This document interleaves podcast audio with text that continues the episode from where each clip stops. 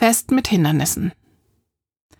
Eine Woche später ist es soweit. Mama hat die letzten Unterrichtstage hinter sich gebracht. Leas Mutter hat Kuchen gebacken und die Rezepte, für die außerordentlich viele Eier benötigt werden, auf kleine Karten geschrieben, die die Gäste dazu bringen sollen, möglichst viele Eierbestellzettel auszufüllen. An den Bäumen hängen Luftballons und bunte dreieckige Fahnen. Mappa, Tom und ein paar seiner Freunde stellen Tische und Bänke auf und unter dem großen Walnussbaum eine Art Bühne mit richtigen Mikrofonen. Wir werden leise Musik im Hintergrund laufen lassen. Das macht gute Stimmung, erklärt Mama. Kommt auf die Musik an, oder nicht? fragt Tom und fängt sofort an, mit dem Oberkörper zu wippen und zu tief gröhlenden, lauten Luftgitarre zu spielen. Mappa lacht. Lea, die die Tische mit Federn und Stoffblumen dekoriert, tippt Tom auf den Hinterkopf. Also ich weiß nicht, ob es eine gute Idee war, dich für die Musik einzuteilen. Meinst du, er wäre beim Kuchenverkauf besser aufgehoben? lacht Marie. Uch, eher nicht. Angefressene Kuchenstücke würde uns ja auch keiner abkaufen, antwortet Lea und fängt sich damit eine Ladung Stroh ein, die Tom auf sie abfeuert.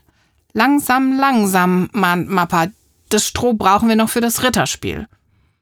Und wie geht eigentlich dieses Spiel? erkundigt sich Tom. Also die Gäste können für 50 Cent hier mit den Heuruten gegeneinander kämpfen. Jeweils zwei Gegner sitzen auf diesen an Seiten schwebenden Heuballen und müssen versuchen, sich gegenseitig runterzustoßen. Der Gewinner bekommt eine Kleinigkeit aus der Kiste mit den Geschenken, die Mamas Fluggesellschaft gespendet hat. Klingt lustig, sagt Lea und schüttelt das Stroh ab. Ist es auch, antwortet Mama. Ist es auch, antwortet Mappa und fordert Tom mit einer Handbewegung auf, mit ihm auf den Ballen zu krabbeln. Schon haben beide eine Rute in der Hand.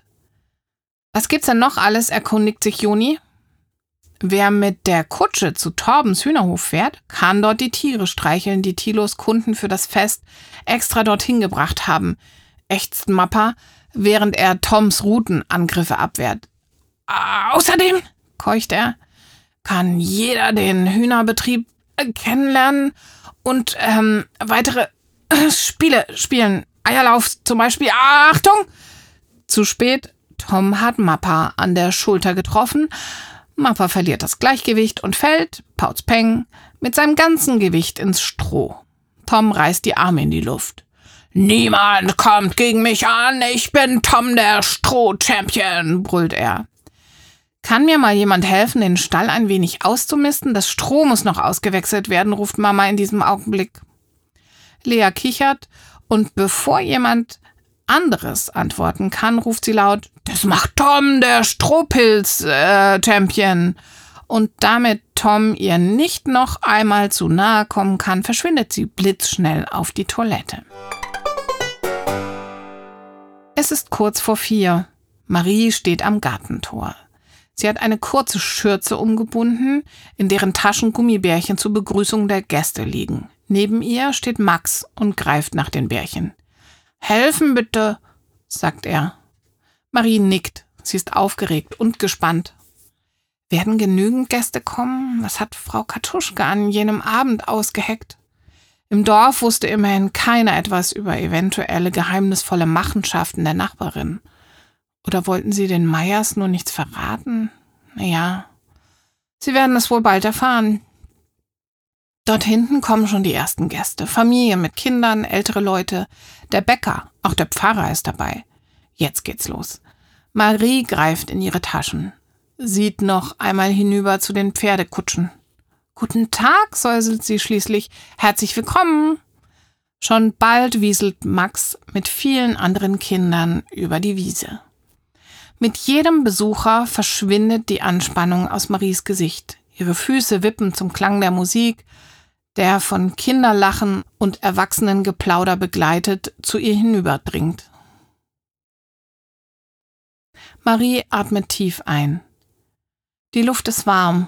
Sie ist erfüllt von Kaffeeduft und Sommerfrische. Drüben beim Ritterspiel steht Joni und hilft zwei Kindern auf den Strohballen zu klettern. Er lächelt zu ihr hinüber. Ihr wird schummrig, doch dann plötzlich klickt es ganz in der Nähe. Die Nachbartür klickt. Frau Kartuschke tritt heraus In der Hand trägt sie einen Korb, in dem Trinchen friedlich schlummert. Während Marie weiter die Gäste begrüßt, lässt sie die Nachbarin nicht aus den Augen. Aus dem Augenwinkel heraus sieht sie, wie die Nachbarin die Arme hebt und fröhlich winkt. Sie winkt Frau Müller schön, die ihr entgegentrippelt, und dann stehen sie vor ihr, strecken ihr die Hand entgegen, nehmen die Gummibärchen in Empfang und huschen an ihr vorbei auf die Wiese. Marie beißt sich auf die Unterlippe, sieht den beiden Frauen, die sich schon an der Kuchentheke bedienen, mit einem mulmigen Gefühl hinterher. Hallo, hallo? Eine laute Stimme lässt Marie aufblicken. Nur wenige Zentimeter vor ihrer Nase sieht sie schwarzes Gummi. Es gehört zu einem Fahrrad mit rostfarbenem Anhänger. Darauf stapeln sich eins, zwei, sechs bunte Schüsseln. Pudding, Sophie ist da, ruft Marie laut, erfreut. Sofort kommt Leas Mutter angeflitzt und lässt sich zur Begrüßung an Sophies Brust quetschen. Sophies Kleider kleben am Körper, ihr Gesicht strahlt von einer Backe zum anderen. Euer, euer Fest, keucht sie. Ist in vollem Gange, Gott sei Dank, ich dachte schon. Trink erst mal ein Glas Wasser. Leas Mutter reicht ihr ein Glas und nimmt Sophie eine Schüssel aus dem Anhänger. Pudding? fragt sie. Pudding, antwortet Sophie mit stolz geschwellter Brust. Und im Anhänger Pudding, Pudding, Pudding, Pudding, Pudding, Pudding, damit eure Gäste nicht hungern müssen. Sie lässt sich auf einen Gartenstuhl plumpsen, während Leas und Maries Mutter den restlichen Pudding ausladen und zwischen den Kuchentabletts aufbauen. Nach einer Weile fragt die Pudding Sophie Marie, sind Sie schon da? Wie, wer? Na, die Kartuschke und die, ja, ja, sind da, wieso? Marie hält den Atem an. Gerade hat sie angefangen zu glauben, die beiden könnten tatsächlich nur hier sein, um Kuchen zu essen und Spaß zu haben, ganz wie die anderen Festbesucher auch. Doch Pudding Sophies Blick hat etwas Beunruhigendes an sich. Na, wir werden sehen. Also, ob, also, ach. Nun sag schon was. Haben den Trockenbrot wieder schlecht geredet, finden das Fest eine Katastrophe, weil jeder für sich selbst verantwortlich ist und er eure Hilfe nicht verdient hat. Und warum sind sie dann da und warum interessiert es sie überhaupt? Ach ja, ja, ach, ich hab dir eines noch gar nicht erzählt.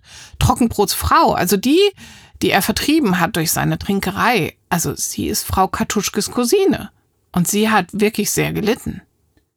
Ja, aber das ist doch zwei Jahre her und Torben bereut es und darum hat er einen Neuanfang verdient. Maries Stimme wird ganz leise. Gott vergibt unsere Fehler und wir sollten das auch tun. Pudding Sophie lacht nervös. Das mit Gott scheint sie noch nicht so richtig zu verstehen. Marie sieht auf. Meinst du, sie bringen unser Fest durcheinander? Pudding Sophie zuckt die Achseln. Keine Ahnung. Mit mir reden die ja nicht mehr. Marie sieht sie fragend an naja, hab mich ja sozusagen ins Feindeslager begeben. Marie kratzt sich am Kinn. Wie Feindeslager? Na, da sag ich jetzt nichts mehr, aber überleg doch mal, warum ich dir das hier überhaupt erzähle. Mehr allerdings, ähm, setze ich mich jetzt nicht in die Nesseln. Adios! Und bevor Marie etwas erwidern kann, krabbelt die Pudding Sophie aus ihrem Gartenstuhl und schwingt sich auf den Sattel und tritt in die Pedale. Die Pudding-Sophie war hier? Tom dreht sich auf der Stelle um. Und wo ist der Pudding? Schon will er sich von den Freunden, die ein wenig abseits neben dem Hühnerauslauf in der Wiese sitzen, abwenden. Lea packt ihn am Ärmel. Hier geblieben, der Pudding ist für die Gäste. Mann, ich arbeite hier auf Hochtouren, lege eine Scheibe nach der anderen auf und darf da noch nicht mal. Könnt ihr einen Moment mal zuhören? ruft Marie genervt dazwischen. Es kann sein, dass die Kartuschke irgendwann demnächst anfängt, unser Fest durcheinander zu bringen. Wie auch immer sie das anstellt, aber die Pudding-Sophie hatte so einen Verdacht. Torbens ehemalige Frau ist Frau Kartuschkes Cousine. Oh nein, Tom klatscht sich gegen die Stirn. Und jetzt? Ratlos blickt Marie von einem zum anderen. Sollen wir Mappa etwas sagen oder Torben? Tom springt auf. Wenn du mich fragst, und das tust du ja gerade, also wenn du mich fragst, Hm, dann behalten wir das jetzt für uns und warten ab. Ich meine, mal ganz ehrlich, was sollen die schon großartig anstellen? Den Kuchen vom Tisch kippen? Die machen sich ja total lächerlich. In diesem Moment kommt Mappa angetrabt, unter dem Arm eine von Pudding Sophies Schüsseln. Na, Tom, ruft er, Pudding gefällig? Na, du hast deinen Ruf ja auch schon weg, lacht Lea. Welchen Ruf? Der Puddingvertilger. Lea brüllt die Worte mit gespenstertiefer Stimme heraus. Tom klopft sich auf die Schenkel. Dann wird es höchste Zeit, dass sich das ändert. Aus einem Puddingvertilger kann ruckzuck ein Nachbarschaftsvertilger werden. Uah! Und was hast du vor? Juni setzt sich gerade. Aufgepasst. Ich erkläre euch meinen Plan.